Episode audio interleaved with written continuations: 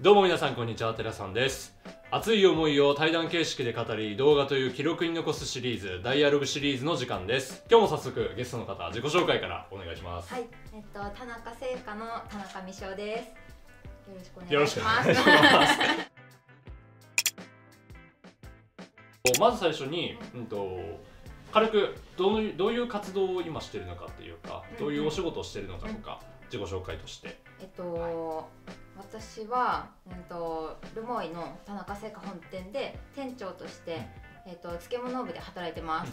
あとは広報としてその YouTube だったり、えっと、ネット通販の事業には今ちょっと携わってます。はい、それが今メインの仕事うんですね。うんあそうしたらもううん。完全にその漬物の販売のそうです、まあ販売です。はい、とかまあ全国に行って、はいはい。父親と一緒に売り歩いたりとかもしてます。あーあれですよね。インスタグラムにもこの前、あのー札幌とあと、うんうんうん。どこでしたっけ、えっと物産展ですか？はい。物産展はえっと仙台とあ仙台か。あーそう船橋とあと池袋大阪とかえいろいろー、えー、めっちゃ行ってるんですね。そうなんですよね。えーすそうなんげーめっちゃ飛び回ってるんですね。疲れますえね。YouTube の活動とかは本当にこっちに帰ってきてる時にうんうん。ちょろっと撮って編集して出してみたいな感じなんですか？です。まあ今でもあのコロナで全然催事もちょっとね減りつつあるので、まあそこはちょっとマイペースに結構 YouTube やる時間もあって。でまあメインはその催事。あちょいちょいちょいなんですよね今やっぱり、なるほうん。でなってくると、うん。よりあれですかやっぱり SNS のインスタグラムだったりとか、うんうん。えっと YouTube とかっていうのの発信ってやっぱり重視していきたいなって思いとかはあったりするんですか？いやそうですね、うん。今までうちあの通販とかもやってなくて、はい。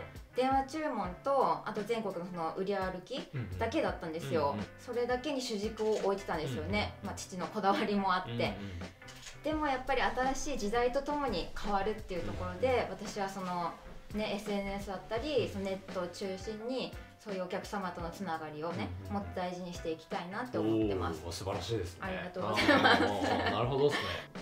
田中さんの自己紹介をちょっと深く、ねはい、いただければ。えっと、まあ、ルモイ生まれ、はい。田中製菓で生まれて、で、うん、と18歳までルモエにいて、その後札幌で経営学を学びに行きました、でその後1年間帯広で食品会社の会社に勤めたんですよ、でその後は札幌の田中製菓エスタ店でうんうん。働き、うんうんバイトも含め7年間働いてたんですけどで、うん、と去年かな？去年の春にルモエに帰ってきて、ーあで去年の春でしたっけ？そうなんですよ。あそうでしたっけ？あれもうちょっと前からいたような気がした去年の春なんですよ。あそうなんだ。へー帰ってきてで漬物部の店長になって、うんうんうん。今があります、いやす。すごいですね。めちゃくちゃちゃんと経験して実績のある経験が伴って。いんですいやいやいやだって僕なんてもう高卒でうん観光の仕事とかちょっとやってうん今果樹園の仕事やってって感じなんですけどえー。そう考えるとうん。今こうやって動画の分野でやってますけど動画なんてもう全くやってなくてまあそれこそ中学生の時に弾き語りやったりとかあのギターの弾いてみたとかをへニコ動に出したことあったんですよ。へえすごい。っていうのはあったんですけどうんもうそれから全然やってなくてあで最近そうなんだ。ようやく1年ぐらいに今やり始めてから1年ぐらいになるんですけどだからやっぱその漬物っていうものに関してはもうめっちゃ実績のある活動されてきてるんですね。いやーまあ確かにその会社的に結構歴史のあるは会社だから、私もその後を継がなきゃいけないとか、会社を守らなきゃいけないっていう気持ちが昔からあって、うんうんうんうん。だからおのずとやっぱり漬物の方には自分の主軸が向いてた感じはしますね。あそうなんですうんね。もうじゃあちっちゃい時からずっとうん家を継いでうんうんこれからもお店を継続してやっていきたいって思いはずっとあったって感じなんですかね。うーんでも本当は嫌だったんですおよ。おやっぱりそうなんですか。そこって結構やっぱり悩悩みますよね。めっちゃめちゃ悩みました。うんうんうん本当はやっぱり商売やってたらいいも悪いもあるので、うんうん。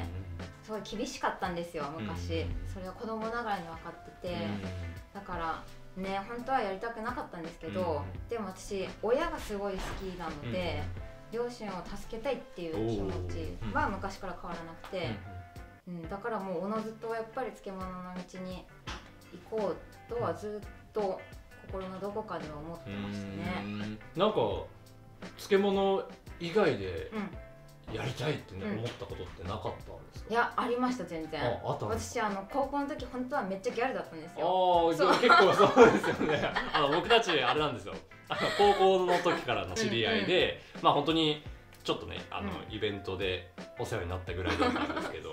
そうですよねそうなんですよ。そうですね。キャピキャピって感じでしたね。そうそうそうそう。はいギャルがめっちゃ好きで、はいはいはい。その美容とかがすごい好きだったんですよ、うんうんうんだからまあ美容の仕事に行きたいなとかはあったんですけど、うんでもやっぱり親を助けたいっていう気持ちはずっと変わらなくて、うんうんうん一時期はちょっと違う仕事やろうかなとか思ったこともあったんですよね、就職活動してる時とかも、うんうんうんでもやっぱりやっぱり漬物から離れられないなみたいな、っっていうなんかモヤモヤしたのがあってへー。ルモに帰ってきた感じへー。じゃあそこにはうん。やっぱり、まあ元からそういう気持ちはあったにせよ、うん。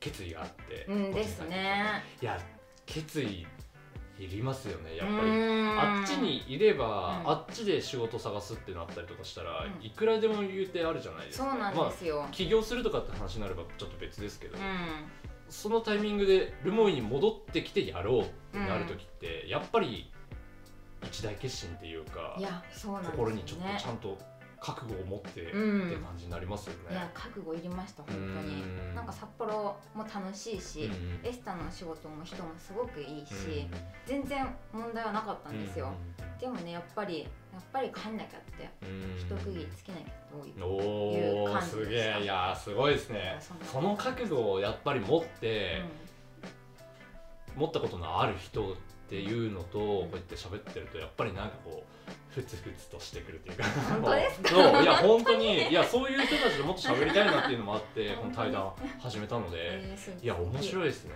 はい、そしたら、うん。えー今漬物のまあお思いというかね、これうん。うん今までちっちゃい時から漬物に関して両親に対しての思いがあって、こっちに覚悟を持って帰ってきて、うん。帰ってきてみて実際今現状ではどういう気づきがありましたか？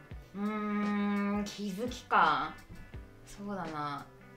私やっぱり一概にあの帰ってくる時は母親が好きだから、はい。母親の力になりたいっていうだけであとは母親の見て自分が成長したいっていう気持ちだけで帰ってきたんですけど、えっと、田中製菓の歴史を知るきっかけがあって、えっと、それはあの、うん、と田中製菓の会長だった私のおばあちゃんがはい。ちょっと先日亡くなったんですよ。はい。で、うん、とおばあちゃんの亡くなってからその田中製菓の写真とかを見る機会があって、ですごい歴史のある会社なんだなって改めて思ったんですよ。だからあの、まあ、初代社長は私のおじいちゃん田中恒夫が作って八百屋を経営してたんですよね。でそこからあの田中和子私のおばあちゃんはが社長になって、で盛り上げてでその野菜のロスをなくすために、うん。私の父親の田中金也が、うん。今社長なんですけど、えっと漬物をやりで母親がそれに色をつけるためにピクルスと今のカップフルーツをやってるんですよ。そう。っていう歴史が見えてきたんですよね。うんうんうんうん。だからやっぱりこの歴史を守らなきゃいけないっていうのと、ねなんだろう。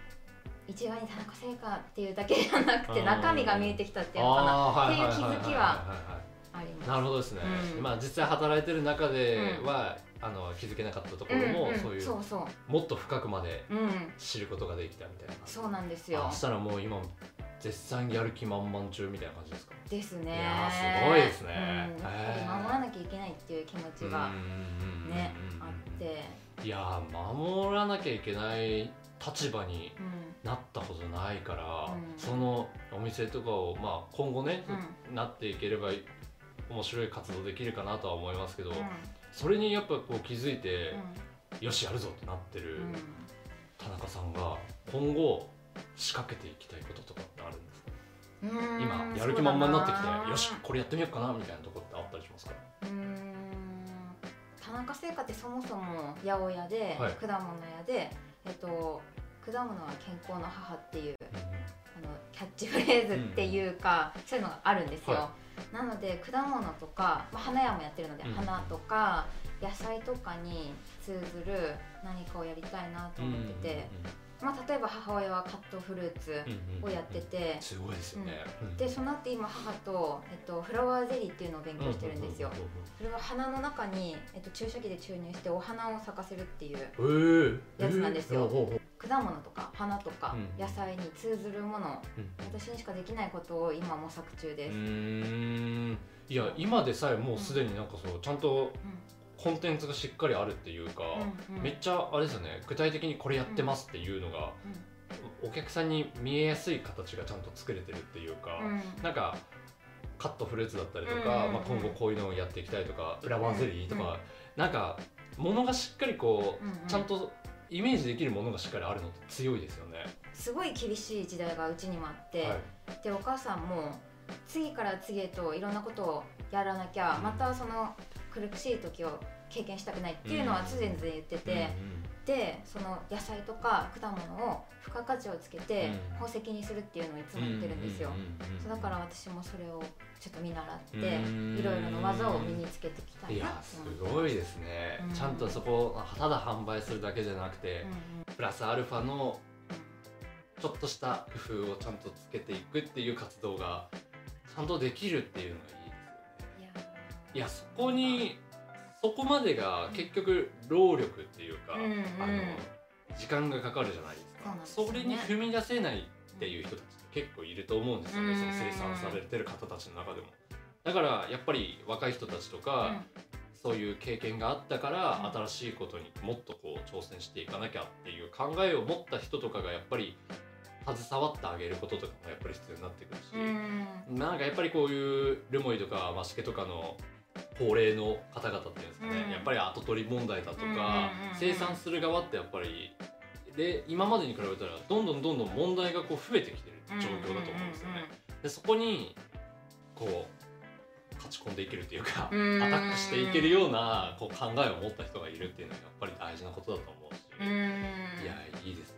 そしたらですね、はい。えーっとせっかく、ん。えーっと今こう YouTube で動画を出したりとかっていうのも、あの僕のチャンネルではやっているので、うん。YouTube 関連の話をしていこうかなと思うんですけど、はい。今はちょっとねフォルムが あのヤンシューちゃんフォルムがないですけれども その田中さんが、うんまあ、YouTube を今後もうん。やっていくと思うんですけど、うん。はい。まあ、こういうのに力を入れていきたいとか、うん。こういうあの動画を発信していきたいなとかっていうのはあったりしますか、うーんそうだもせっかくプロで漬物やってるから、は家庭でもそのできる漬物の技だったり、その私たちが常々言ってるのは漬物はあの、まあ、売れてほしいんだけど、うでもルマイの郷土食であるニシン漬けをその後世に伝えていきたいっていう思いのが強くて、だから YouTube とか、まあ、SNS を通してその後世にね漬物を伝えていけたらいいなっていう気持ちです。いやいいですね。ちょっと大雑把ですけいど。やでも単純にやっぱり動画うんで、あのなんていうんですかね販売のためにやる動画と、うんうん。うんそうやって思いを伝えるための動画って、うんうん。やっぱりあるじゃないですか、うん YouTube ね。やる上ではそれをどっちを撮るかとかもすごい悩むところじゃないですか、確かに。再生数稼ぎたいだけの動画なんかいくらでも作れるんですよね、うんうんうん。でもやっぱりそれじゃダメで、うん思いを伝える動画っていうのももちろん作っていかなきゃいけなかったりとかで、やっぱそこの兼ね合いっていうかバランス感っていうのもすごい大事だし、うん。ね、やっぱりニシン漬けの動画とかも、うん。まあ、これから伝えていきたい動画っていう方で、えーやられていくと思うんですけどだから楽しみだなと思って、いやぜひあの概要欄のところにも 田中聖華さんのね、えー、とヤンシューちゃんのはい。チャンネルの URL 貼っておくので、はい。見ていただければと思います。更新してない。いやでもいやめっちゃ面白いんですよ。あの本当にね和むんですよね。あのヤンシューちゃんでーすって和るのがめっちゃよくて。ゆるキャラ。としてねやってらっしゃるのそうで。ですそうです。ちょっと盛り上げて頑張ります。いいすね。それではですね、うん次の質問に行きたいと思うんですけど、えー今せっかく、えー田中聖華さんの、まあ、漬物のお話だったり今までの思いをこううん語っていただいたんですけど、うん。うん。ちょっと抽象的というか、うん。ふわっとした質問してもいいですか？あもちろんです。田中さんにはい。とって、え漬物とは？漬物とは？はい。えなんだろう？漬物とは？そうだな。人生だわ。人生おですーね。来ましたね。そうだはいはいはいは私生まれてから25年、うん。ずっと漬物携わってるんですよね。生まれてから食卓には漬物があったし、しょうんとちっちゃい時から漬物のことでいろんなお話し合いをしてる両親を見てきたし、売ってるのも見てきたし、まあ、小学校の頃から店頭にちょろちょろしてたり、本当に売り始めたのは中学生の時から、で高校生になってから一人で売るようにもなって、で大学生になって全国に行くようになって、なのでもうね生まれてから今までずっと漬物は携わってきてるというか、人生の中にあるので。人生そのものですね。人生そのいやすごいですね。すねいやそれぐらいでもコミットして漬物に関わって生きてきてるっていう経験があるのってめっちゃ大事だ強いと思うんですよね。そんな経験されてる、いやまあもちろんそのなりわいとしてもうずっとやってきてるお父さんとかお母さんとかおじいちゃんおばあちゃんってなってくると、まあ当然期間は長いですけど、若いうちからずっとそれをやってるっていうのは。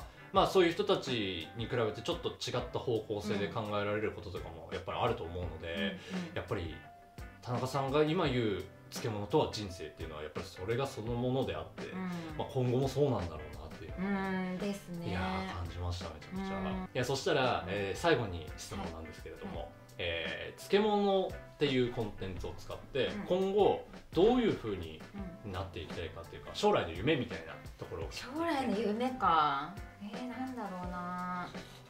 まあでも私の両親もまあおじいちゃんおばあちゃんもそうなんですけど、はい、もう天才なんですよ。これはあの本当に好きだからとかじゃなくて、多分本当に天才で、えっとまあ、父親は「一芸を極めるが如し」っていう言葉を常に言ってくるんですけど、一つの技を極めろっていうことです。それはニシン漬けを作るのに15年生徒にかかった、でも諦めなかった父親。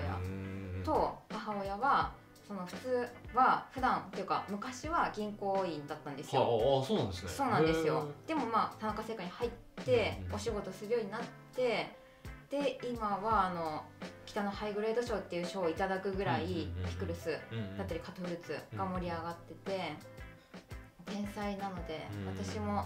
両親の上を行く存在になりたいなっていう。天才のさらに上を行く天才を。いやでも家族愛とかっていうものでもなくて、うん、その仕事上とか、今までの生き方とかでも尊敬する部分っていうのはやっぱりあると思うんですよね、はい、その部分で、田中さんが天才って言わしめるってことはやっぱりそれだけ大きな存在ってことなんですよね。あいやそしたら、その大きな存在であるお父さんお母さんおじいちゃんおばあちゃんを超えていきたいっていうのが今後の夢とそうですね、まあ、私なりのね何かがねあって、うん、で両親を超えていければいいなっていう、その何かは模索中なんですけどね、そしたらこれからって感じですね。ですね。いや素晴らしいです。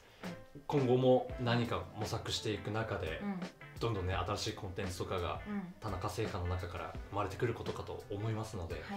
ぜひチャンネル登録とですねグッドボタンと、はい、インスタグラムもやられてますからね、はい、そちらの URL もあの概要欄に貼っておきますのでありがとうございます、はい、見ていただければと思います。よろしくお願いします。じゃあ最後に告知とか何かありますか？告知ですか？と田中製菓はえっと漬物今までのお話にあった通り漬物を売ってますえっと全国どこでも買えるので ぜひよろしくお願いします。はい。はい。よろしくお願いします。YouTube も見てください。見てください。はい。それでは今日はこれで対談を終了させていただきたいと思います。はい、はい、ありがとうございました。また次の動画でお会いしましょう。さよなら。